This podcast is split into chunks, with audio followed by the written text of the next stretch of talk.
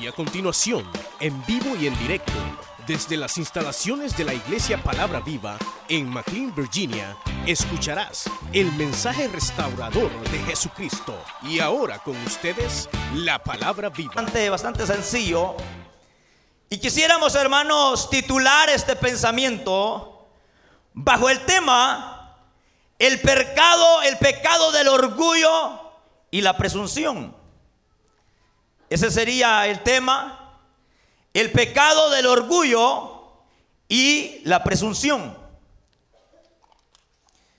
El pasaje que hoy hemos leído, hermanos, nos habla básicamente de uno de los momentos en el cual Cristo había sanado a un, a un muchacho que dice la palabra del Señor que estaba endemoniado y que se lo trajeron a Jesús y que al traérselo al maestro, él lo sanó para la gloria de su nombre.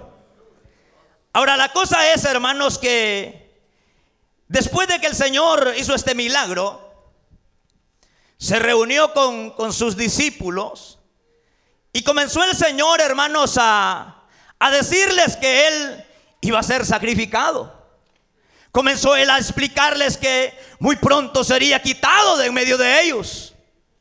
Pero dice la palabra del Señor, hermanos, que ante tales palabras, ellos no, no se pusieron tristes. Que deberían de haberse puesto tristes.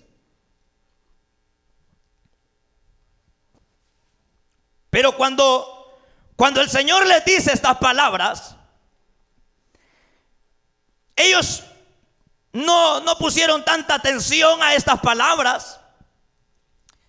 Sin embargo, hermanos, en vez de afligirse, en vez de preocuparse, en vez de decirle, maestro, ¿por qué razón vas a ser quitado? Si tú a nosotros nos haces mucha falta. Si tú para nosotros eres especial, Señor. Si tú para nosotros, si tú, si, si tú te vas, ¿qué va a ser de nosotros? Pero la situación es, hermanos, que en vez de hacer ese tipo de pregunta, ellos comenzaron a discutir entre ellos. Y ellos comienzan, hermanos, a pelear entre ellos mismos. Aquel grupo de, de, hombres sencillos. Aquel grupo de doce hombres humildes. Aquel grupo de doce hombres pescadores. Aunque otros no, no lo eran. Vienen y comienzan a pelear entre ellos mismos. Y al verlos el Señor en aquella, en aquella discusión, y al verlos el maestro que ellos estaban, hermanos, argumentando y que no estaban preguntando por las palabras que Él les había dicho, sino que ellos estaban peleando. Y estaban peleando quién iba a ser el mayor entre ellos. Mire qué tremendo. Porque, porque lo más, lo que se hace con una persona que imagínese que a usted le, alguien, usted, a una persona que usted ama, lo más correcto es que si le da una mala noticia y se le dice que se va a morir, usted le pregunta, ¿de qué te vas a morir? ¿Qué tienes? ¿Cuándo te vas a morir? ¿Cuántos meses o cuántos años te ha dado el doctor de vida? Porque los doctores a veces ponen fechas. Pero más el que tiene la última palabra es el Señor. Ahora la situación es, hermanos, que ellos ante, ante tal palabra del maestro, ellos hermanos comienzan a, a discutir, a pelear y comienzan a decir, ¿quién de nosotros, si el maestro va a ser quitado, quién de nosotros quedará en ese puesto? Mire qué tremendo. Y comienzan ellos a discutir. Pero dice la palabra del Señor, hermanos. Dice la palabra del Señor que el Señor, conociendo la intención de sus corazones. Fíjese, hermano, qué tremendo porque porque hay cosas que el Señor muchas veces no las va a juzgar por las acciones, sino por las intenciones con las que se hacen. Es decir, que hay cosas, hermanos, hay cosas que probablemente nosotros las hacemos. Hay acciones que no son muy agradables delante de los hombres, pero lo que Dios un día juzgará son las intenciones. Y no estaban ellos peleando, no estaban ellos discutiendo por otra cosa, sino que ellos estaban discutiendo quién iba a ser el mayor entre ellos. Es decir, hermanos, que el orgullo del ser humano es sutil. Aquellos hombres que eran humildes, aquellos hombres que eran pescadores, ahora estaban peleando una posición. Y al estar peleando una posición, el Señor ve la intención de sus corazones porque el Señor lo conoce todo, hermanos. Él sabe con qué intención usted hace la obra. Usted sabe la intención con las cosas, hermano. Dios, Dios sabe, hermano, la intención, hermanos, de nuestro corazón. Él sabe cómo, por qué nosotros hacemos las cosas. Él sabe por qué usted regala un plato de comida. Usted, él sabe por qué usted saluda a su hermano, a su hermana. Él lo sabe todo. Él sabe cuál es, cuál es la intención por la cual nosotros a veces nos acercamos a alguien. Él lo conoce todo. Entonces Él ve, hermano, la intención de sus corazones. Y Él se está dando cuenta que aquellos hombres sencillos, que aquellos hombres humildes, ya no eran los mismos. Sino que hoy comienzan a pelear una posición que prácticamente no depende del hombre, sino que depende de Dios. Y es que, queridos hermanos, el orgullo en el ser humano es sutil. La palabra sutil quiere decir delgado, fino. Que ni cuenta se da uno cuando ya es orgulloso, hermanos. Es decir, que si es tan sutil, si es tan fino, uno ni cuenta se da cuando ya uno va avanzando y caminando y caminando sin darse cuenta, hermanos, que toda honra y toda gloria se la merece el Señor y muchas veces uno agarra esa gloria para uno. Pero dice la palabra del Señor que el Señor no comparte su gloria con nadie. Y es ahí, hermanos, donde nos damos cuenta que muchas veces el orgullo, por una parte, viene a envenenar la vida de los seres humanos. Ahora, la gran pregunta es, hermanos, ¿por qué hay guerras en el mundo? Por el orgullo. ¿Por qué hay pleitos en la familia, hermanos? Por lo mismo. Por el orgullo. ¿Por qué hay tantas circunstancias, hermanos? Por lo mismo. Por el orgullo. Por eso es, hermanos. Ahora, cuando nos damos cuenta de toda esta realidad, nos es necesario poder examinar cuáles son, hermanos, los síntomas para darnos cuenta si somos orgullosos nosotros. Porque yo lo puedo juzgar a usted. Pero antes de juzgarlo a usted, ¿cómo estoy yo? Porque vamos, vamos, a, vamos a detallar un punto importante. Y es cómo examinarnos si realmente nosotros, hermanos, somos orgullosos. Porque son síntomas. ¿Sabe qué dijo Cristo?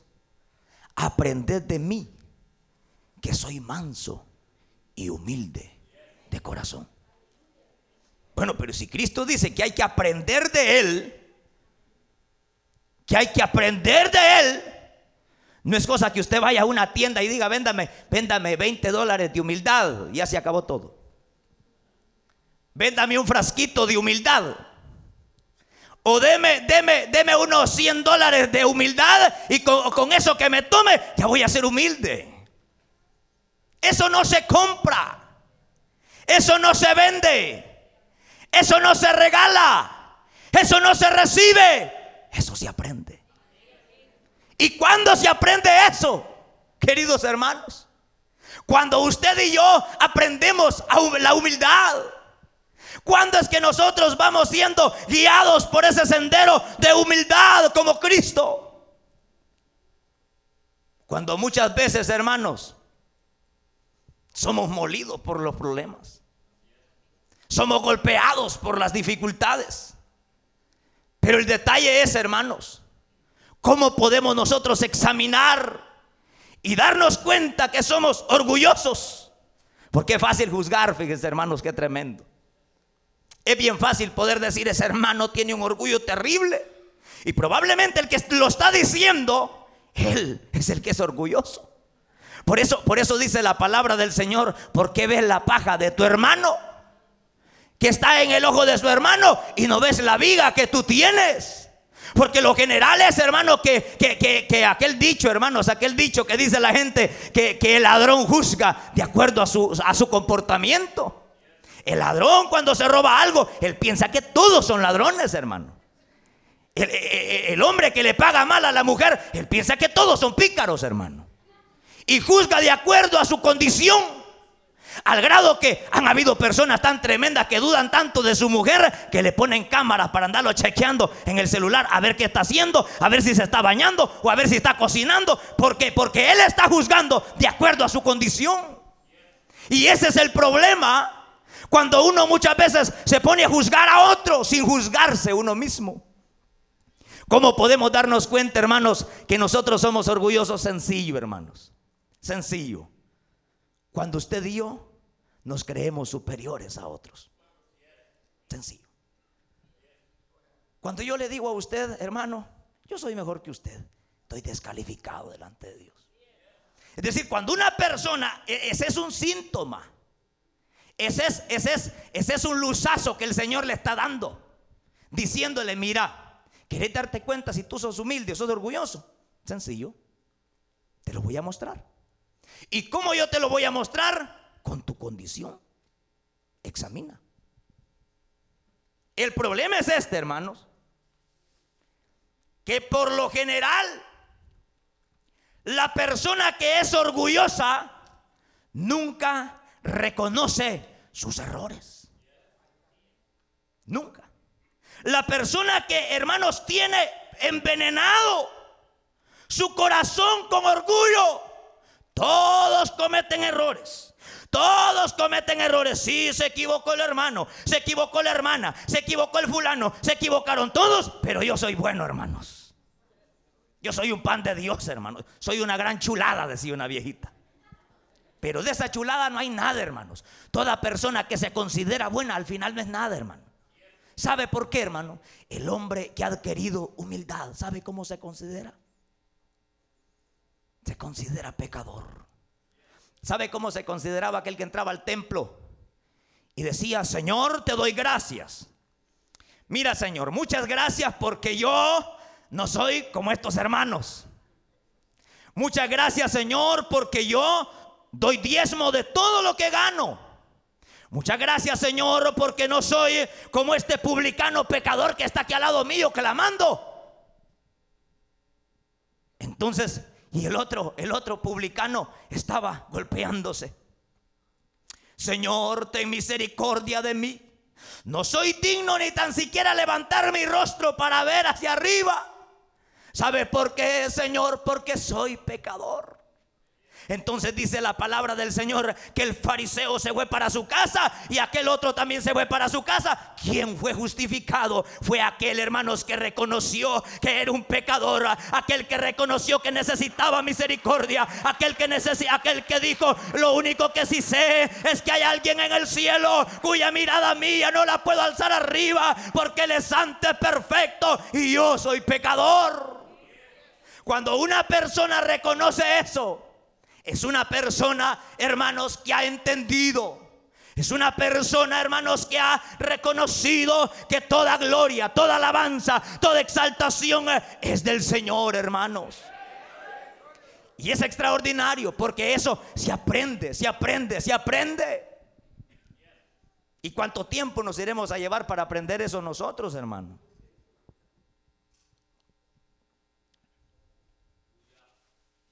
Porque lo increíble es que pase el tiempo, que pasen los años y seamos los mismos. Porque el Señor les dice, bueno, ustedes, ustedes realmente no saben, hombre. Jaló un niño, vení para acá, niño, y lo puso en medio. Todo aquel que me recibe a mí, en otras palabras le estaba diciendo, el que se humilla como un niño.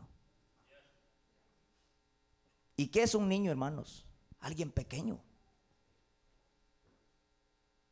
alguien que va a tener privilegios, pero cuando esté grande. Es pequeño.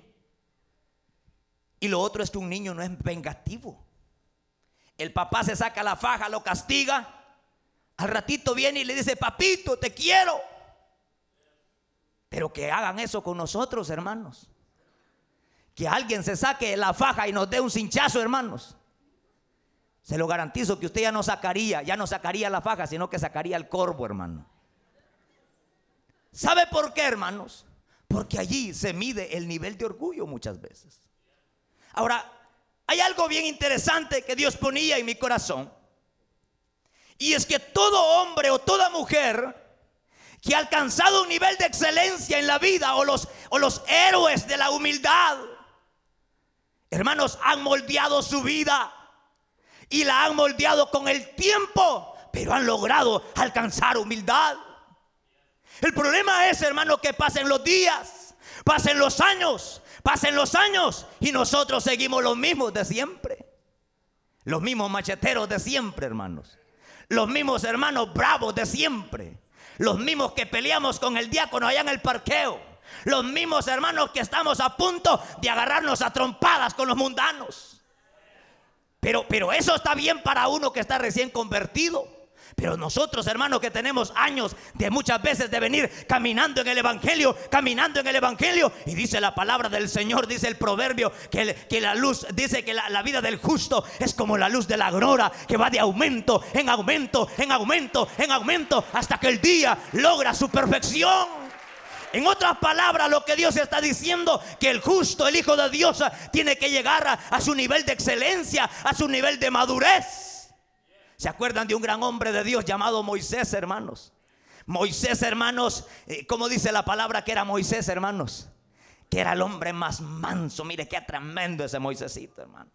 Ese Moisés dice que era manso, era tan sencillo, era tan humilde, al grado que usted se podía acercar al Moisés, abrazarlo, al gran Moisés y abrazarlo y, no iba a sentir que le chuceaban las espinas. No, porque hay gente que cuando uno se acerca le chucean las espinas. No se puede acercar mucho a usted. No, no, de verdad, hermano, de verdad. Hay gente que uno no se puede acercar porque lo ofende. Uno no se puede acercar a las personas algunas veces, no porque tal vez usted no las quiera, sino porque usted no quiere salir lastimado. Y por eso muchas veces, si ve que el hermano va aquí, mejor me voy a quitar. Dice, no sea que me espine este hermano, porque anda listo para poder atacar. Ahora, la cuestión del mentado Moisés es que dice la palabra del Señor que Moisés fue el hombre más manso. Pero mire qué extraordinario. Miren hermanos, ¿creen ustedes que Moisés era manso? Cuando dice que habían dos hermanos de la iglesia que estaban peleando. Y le dijo, ¿qué les pasa a ustedes? Ustedes son hermanos, ustedes son hermanos. No, era un mundano con el de la iglesia. Y les dijo, ¿qué les pasa? ¿Qué te pasa a ti? Que estás golpeando al hermano de la iglesia. Lo agarró de la nuca, lo dobló y lo enterró. Era manso el Moisés. Bien manso el siervo. Queridos hermanos, Moisés no era manso. Moisés aprendió a ser manso. Moisés aprendió a ser manso. Moisés era un hombre tremendo al grado que dice que agarró al egipcio, lo agarró, hermanos, lo mató, lo enterró. Hermanos, después estaba en dificultades, pero, pero Moisés en la parte carnal, en la parte humana, no soportaba ver la injusticia y agarró al egipcio y lo mató y lo enterró. Pero después Dios lo cataloga como el hombre más manso que podía haber sobre la tierra. Pero ¿por qué llegó a ese nivel el mentado Moisés, hermanos? ¿Por qué Moisés, hermanos, después de ser un hombre cruel, un hombre, hermanos, que era terrible, hermanos, no podía ver la injusticia en las personas porque actuaba? Pero ¿saben cuál era el problema de este siervo? Que en ese tiempo actuaba en la carne. Cuando en él no había habido una definición todavía. Cuando en él no había habido un llamamiento todavía. Pero cuando el Señor lo llama, ¿sabe qué tremendo, hermano? Y Dios lo llamó. ¿Sabe cuándo Dios lo llamó? Cuando él había estado bajo el sol. Mire dónde este hombre había aprendido humildad, hermanos. Este hombre había aprendido a ser humilde, ¿sabe cuándo? Cuidando ovejas. Ni de él eran, eran de su suegro. Pero estaba en el desierto Y allá el mentado Moisés cuidando ovejas. Y allá el mentado Moisés, eh, hermanos, allá bajo la inclemencia del sol Allí el metado Moisés, hermanos, allí recibió el llamado de Dios, porque allí en medio del desierto, en medio de los problemas, en medio de las dificultades, en medio de las víboras, en medio de los osos, en medio de los leones, en medio de los problemas, Moisés había, había adquirido un nivel de humildad y era tiempo para que el Señor lo llamara, era el tiempo para que Dios lo llamara, porque cuando Dios te llama a ti, cuando Dios te llama a ti, espera que tú madures, espera que tú madures porque si usted no madura y lo manda así, agarra la vara y ¡pau! en la cabeza. Los mata a todos ese Moisés, hermano. Mata a todos los israelitas por ese desierto. Así como se rebelaban. Si así como se le revelaban a Moisés, se le hubieran revelado 40 años antes, hermanos, no hubiera vivido ninguno. Él mismo lo hubiera matado. Pero Dios había tratado con este hombre al grado que era capaz de soportar a la gente. Mire qué lindo, qué lindo, hermanos, el hombre. ¿Sabe cuándo? ¿Sabe cuándo, hermano? ¿Sabe cuándo usted se da cuenta que ha madurado? ¿Sabe cuándo nosotros nos damos cuenta que hemos madurado, que hemos crecido en humildad? Cuando, cuando, cuando sabemos que la gente nos desprecia, cuando sabemos que la gente nos critica, cuando sabemos que la gente habla atrás de nosotros y no reclamamos nuestros derechos.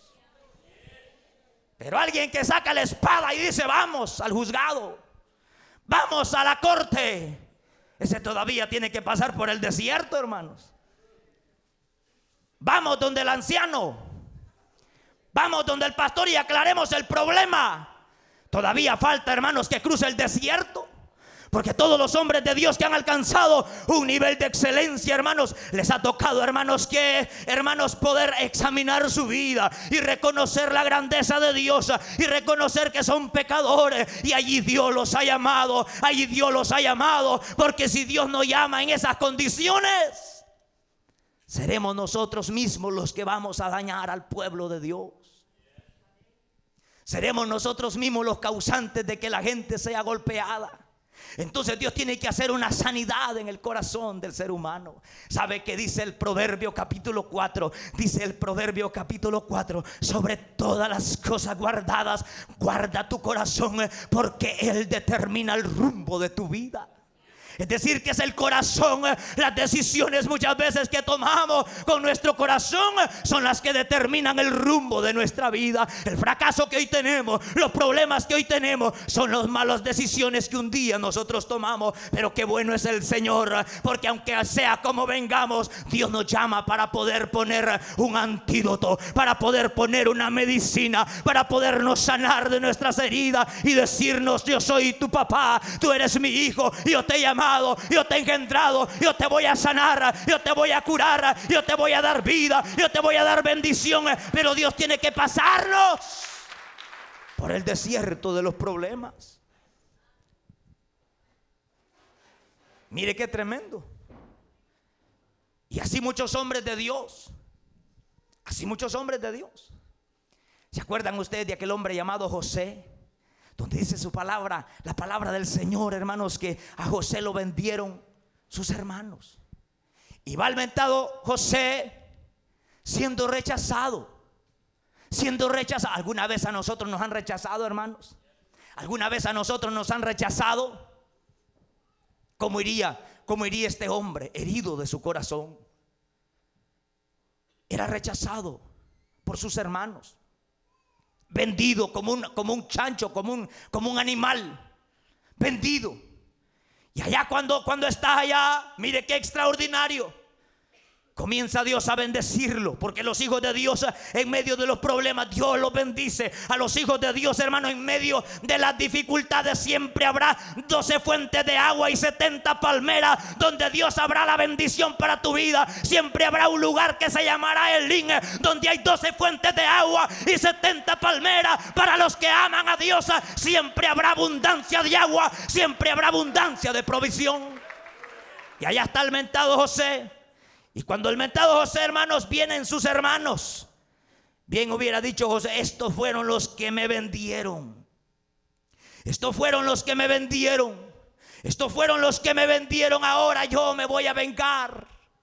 ¿Sabe, hermanos, qué estaba haciendo Dios con José?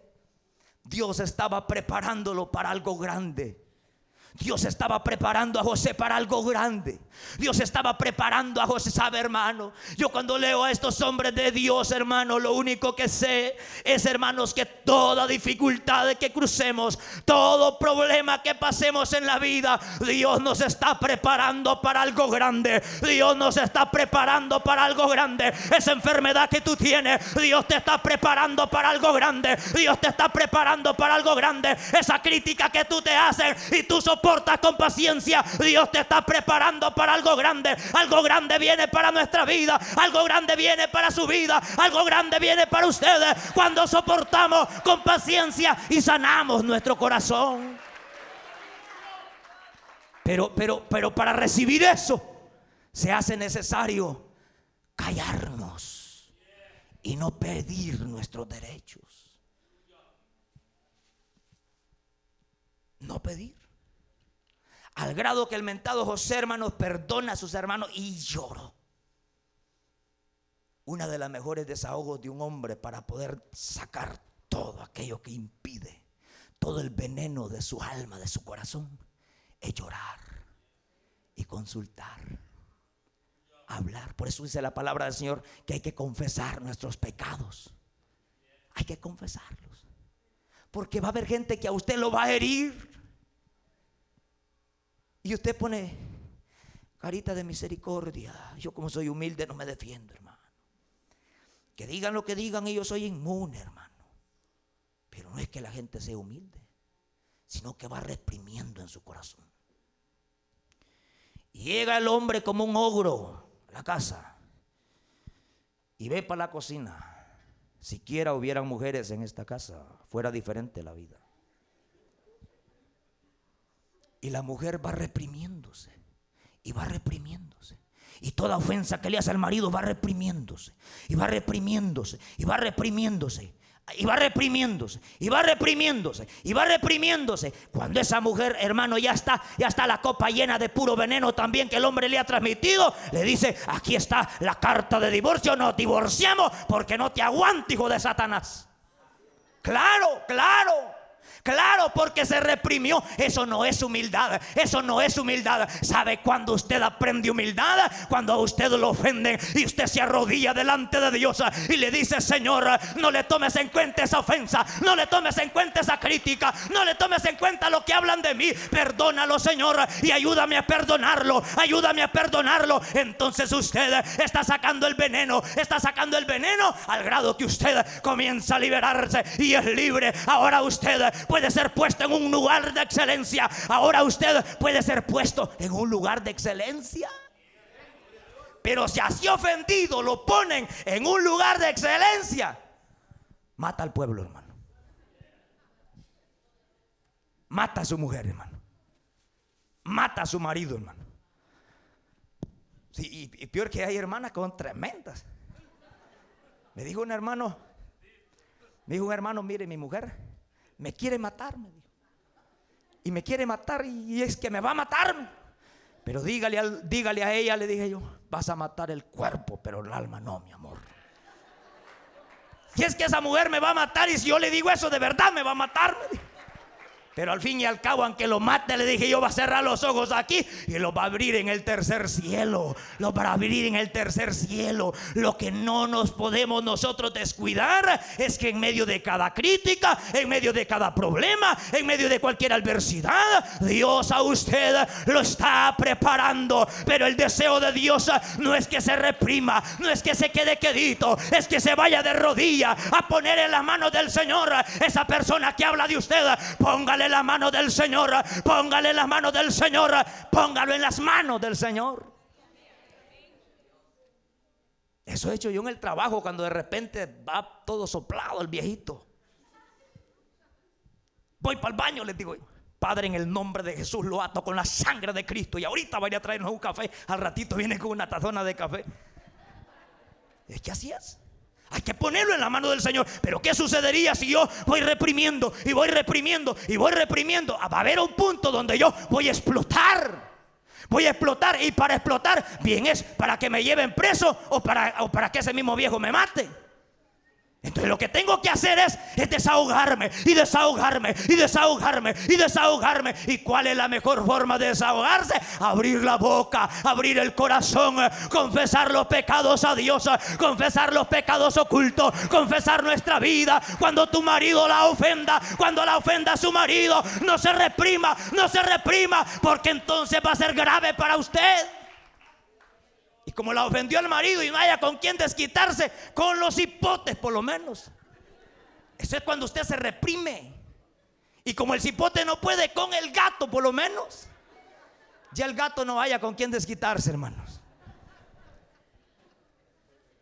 Porque reprime. Y reprimir psicológicamente es un problema. Al grado que, que cuando usted ya pasan los años, Usted se acuerda de las ofensas, pero se acuerda sin dolor. Ese es cuando Dios ha sanado corazones. Y José sabía que sus hermanos lo habían vendido. Si es verdad, ustedes me vendieron. Si no estoy muerto para no acordarme, uno se acuerda de las ofensas. Pero cuando Dios ha, ha sanado su corazón, ha sanado su vida, ha sanado su alma, usted se acuerda, pero sin dolor, sin dolor. Qué triste es encontrar gente que dice, ay, yo lo perdono, pero nunca más le vuelvo a hablar. Ese individuo no ha perdonado ni conoce el amor de Dios, ah, porque el amor de Dios ah, cubre multitud de defectos. El amor de Dios es perfecto. Bendito sea su nombre para siempre. Que Dios es perfecto, hermanos. Dios es bello, hermanos. Hay una medicina. O hay, hay un antídoto. Y hemos tocado dos detalles. Uno, la sutilidad del orgullo. ¿Cómo conocer cuando nosotros somos orgullosos? Ya lo vimos. Pero hay una medicina y es hermanos. La medicina es sencilla.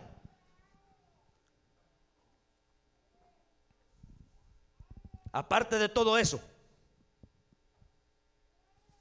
hay un antídoto para el orgullo, para sanar nuestro corazón. Como ya le expliqué al principio, uno no se da cuenta. Uno piensa que es un pan de Dios. Uno piensa que es una gran chulada, que es una gran bendición. Y es todo lo contrario. Porque como el orgulloso se no ve, se anda ciego. Claro, porque está entregado en el orgullo. Esto es como cuando la, cuando, cuando la muchacha se va a casar. Es, que ese, es que ese es lindo y es borracho. Pero como está entregada, ella no ve el defecto. El defecto lo ve otro. Lo ven sus padres. Pero hija, no estás viendo que es un gran drogo. Es un gran, mira, todavía es, ya es novio tuyo y no ha hablado con tu papá ni conmigo. Mira, ve, ese hombre no te quiere, hija. Pero dice que no hay otro como él. Ese es el hombre perfecto. Eso se cree uno cuando uno es orgulloso. Uno piensa que uno es perfecto y que no tiene ningunos errores. Se equivocan todos, se equivocó, hermano. Eso lo hizo mal, hermano. Esa misma palabra la repitió 20 veces, hermano. Necesita homilética usted, hermano. Los mismos coritos canta, hermano. Necesita una escuela de música, hermano. Porque uno piensa que uno es superior a los demás. Pero hay una medicina. Hay un antídoto para este problema. Y el antídoto para el orgullo, ¿sabe cuál es, hermano? ¿Sabe cuál es, hermano? Aquella expresión que dijo Cristo, si tu enemigo tiene hambre, dale de comer. Y cuando tenga sed, dale de beber. Y cuando no tenga dinero y necesite unos 50 dólares, dale esos 50 dólares. Y cuando tú lo hagas, cuando tú lo hagas, ascuas de vergüenza, estás acudando en su cabeza. Ascuas de vergüenza, ascuas de juego quiere decir ascuas de vergüenza. Porque cuando una persona recibe honra de alguien que él mismo ha criticado, se siente miserable y dice yo como critiqué y yo como dije y como es el hermano, no mejor no lo hubiera hecho. Entonces viene la vergüenza, pero qué bueno es cuando sentimos vergüenza porque podemos venir a donde Dios y pedir perdón por aquel que hemos ofendido. Es decir, que la única forma, queridos hermanos, de poder sanar y poder tomar la medicina contra el orgullo y eliminarla. Porque todos tenemos, hermano, todos tenemos, hermano. Un grado pequeño, un grado grande, pero todos somos orgullosos, hermano, todos. El problema es que uno no se da cuenta. Pero el otro detalle es ir eliminando, eliminando, eliminando, al grado que lo destruyamos por completo. ¿Y cuándo lo vamos a destruir, hermano? Hasta cuando Cristo venga, hermano. Entonces allá nadie va a decir, Señor, yo soy más grande que tú, Señor. ¿Lo va a mandar para el infierno? No, hermano. Yo soy más grande que tú, hermano. No, todos somos iguales. Allá no existen posiciones, hermano. Allá no existen, ah, que yo soy más grande. Y está bueno, por eso el Señor les dijo, ¿se acuerdan ustedes, hermano? Cuando el Señor iba a tomar la cena, ¿se acuerdan cuando Él los reunió a los discípulos en aquel aposento? Y cuando dice la palabra del Señor, hermanos, que se ciñó una toalla, tomó agua en un lebrío, comenzó a lavar los pies de los discípulos, tomaron la Santa Cena. Y en ese, ese momento de estar tomando la Santa Cena, en el capítulo 22 de San Mateo, otra vez comienzan a discutir, hermanos. Esa fue otra discusión. ¿Quién será el mayor? Ustedes quieren ser grandes, les digo. Y quieren eliminar el orgullo. Lávenle los pies a la gente. Sirvan. Aquel que los ha ofendido. A quien los ofendió y a quien no los ofendió, sírvanle. Porque al servirle, entonces ustedes van a ganar honra. Y han sanado su corazón. Pero se imagina que llega el hombre con gran hambre y como se ofendieron en la mañana no hay nada. Y como no, no me llevaste a comer al buffet del domingo, no hay nada.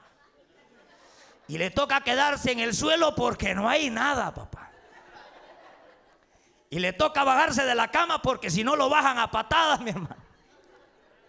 Claro, porque la persona eh, por lo menos está, está desahogándose, no está reprimiéndose. Pero lo tremendo es cómo nosotros nos desahogamos. Porque a veces nos desahogamos, hermano, con personas que, y con la actitud que nosotros lo hacemos, que no es la correcta. Hay formas como desahogarse. Por ejemplo, venir donde un hermano y decirle, mi hermano, usted lo que usted me dijo me ofendió. Claro, ya se lo confesó al Señor, pero si con toda esa confesión usted siente que todavía le pesa, le pesa el corazón, hermano, porque el pecado pesa. Por eso dice la palabra del Señor, perdonaos vuestras ofensas unos con otros para que hayáis descanso para vuestras almas. Y es porque, hermanos, el, pecado del orgullo pesa, pesa, pesa. No puede descansar. ¿Qué horas aquel lo suben de posición? ¿Y qué horas aquel no? ¿Qué horas a mí no? ¿Qué horas me van dejando menos? ¿Qué importa? ¿Qué importa? ¿Qué importa? Si al fin y al cabo usted le sirve al Señor, hermano, el que ha sabido perdonar a su hermano, enrolla la almohada si es muy grande, la pone aquí y bien dormido hasta que suena la alarma en la mañana. Claro que anda pensando en lo que otro va a decir, que va a decir el fulano, que va a decir el sultano. No, no, no se puede, no se puede. Porque si usted está en esa forma, entonces se le va a quitar el sueño, entonces va a sentir usted que está ahí tranquilo, porque el pecado del orgullo pesa. Al final nos examinamos todos, hermanos. Y si hay un grado, si hay una media libra o una libra de orgullo, por aquel por aquellos detalles que hay en nuestro corazón, limpiemos nuestro corazón. Porque es la única forma. Porque es la única forma. Porque esa forma será agradable ante Dios, hermanos. Yo ayer platicaba con un hermano y, hablábamos que, muchas personas dicen, y yo quisiera ser como aquel hermano, mire, que aquel hermano como Dios lo usa. Pero uno nunca sabe el molino que ese hermano ha pasado.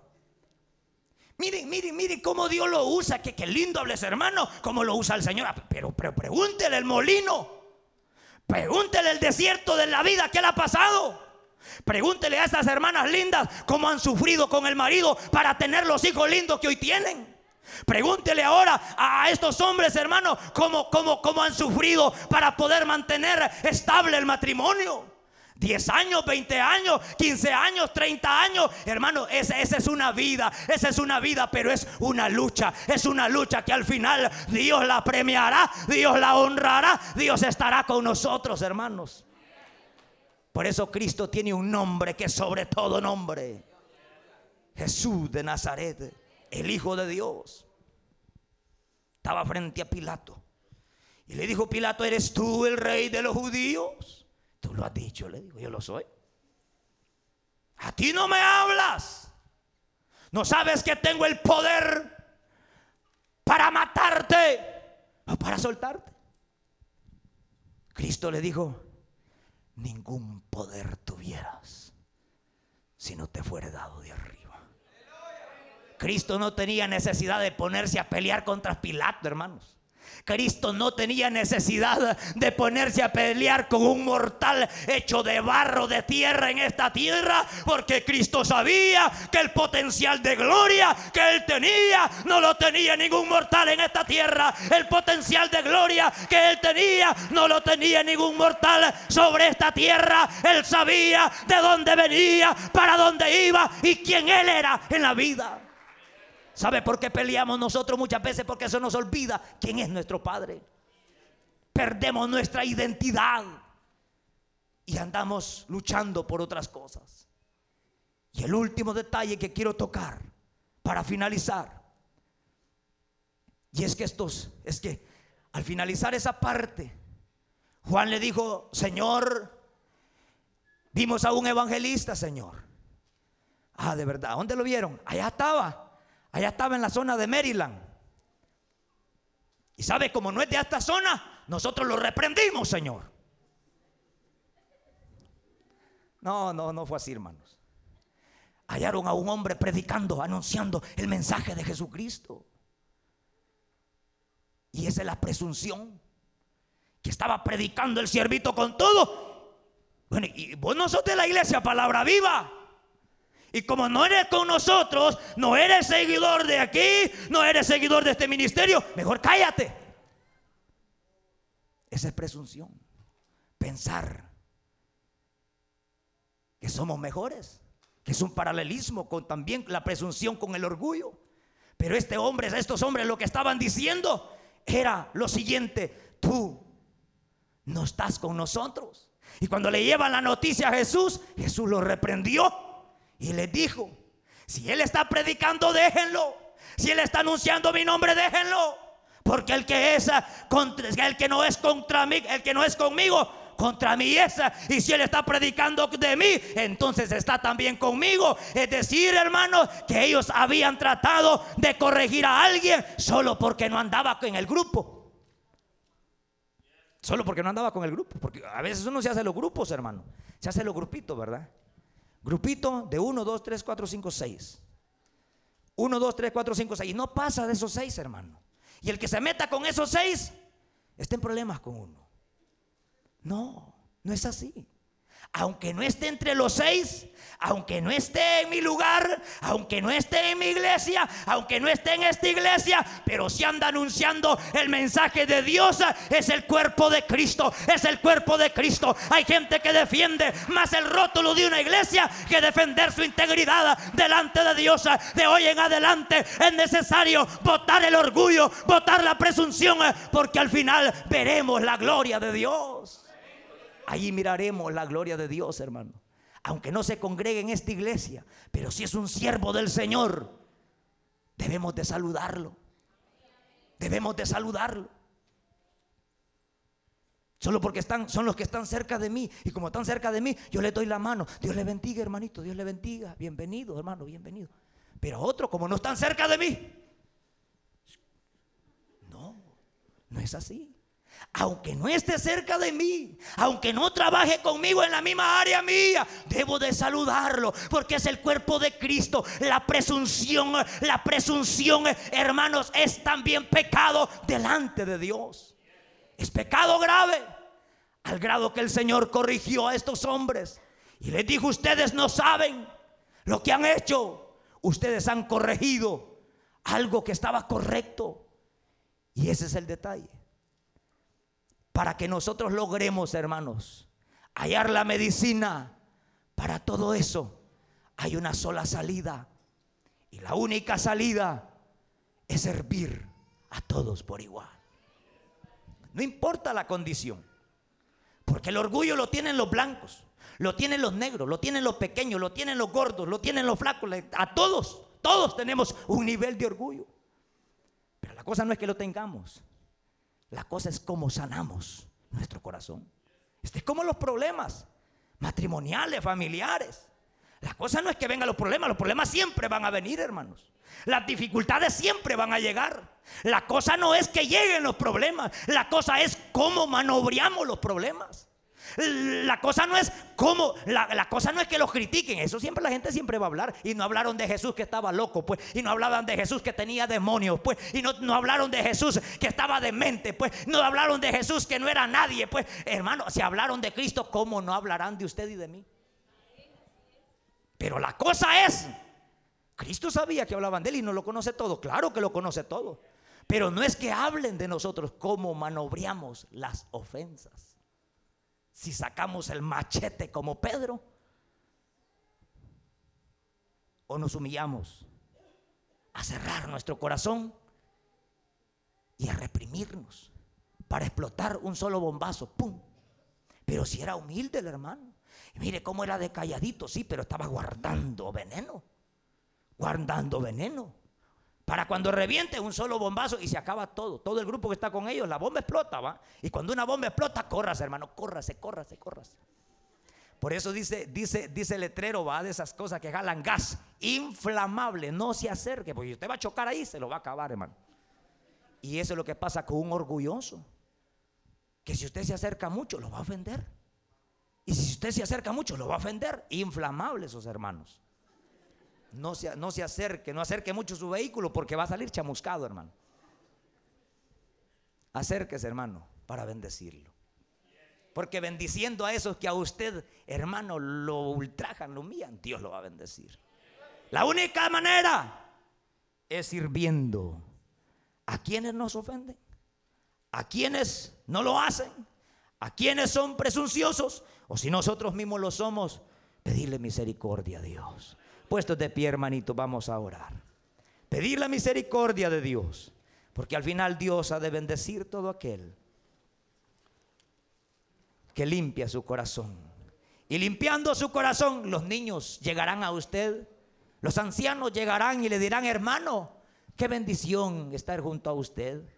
Aún las prostitutas sentían gran aceptación cuando se acercaban a Jesús.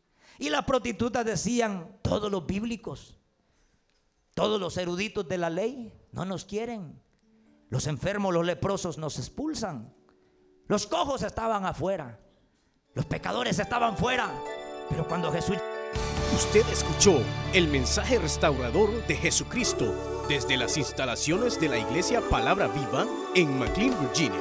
Si este mensaje ha sido de bendición para su vida y necesita oración, contáctenos al teléfono 571-633-0469. 571-633-0469. Que Dios le bendiga.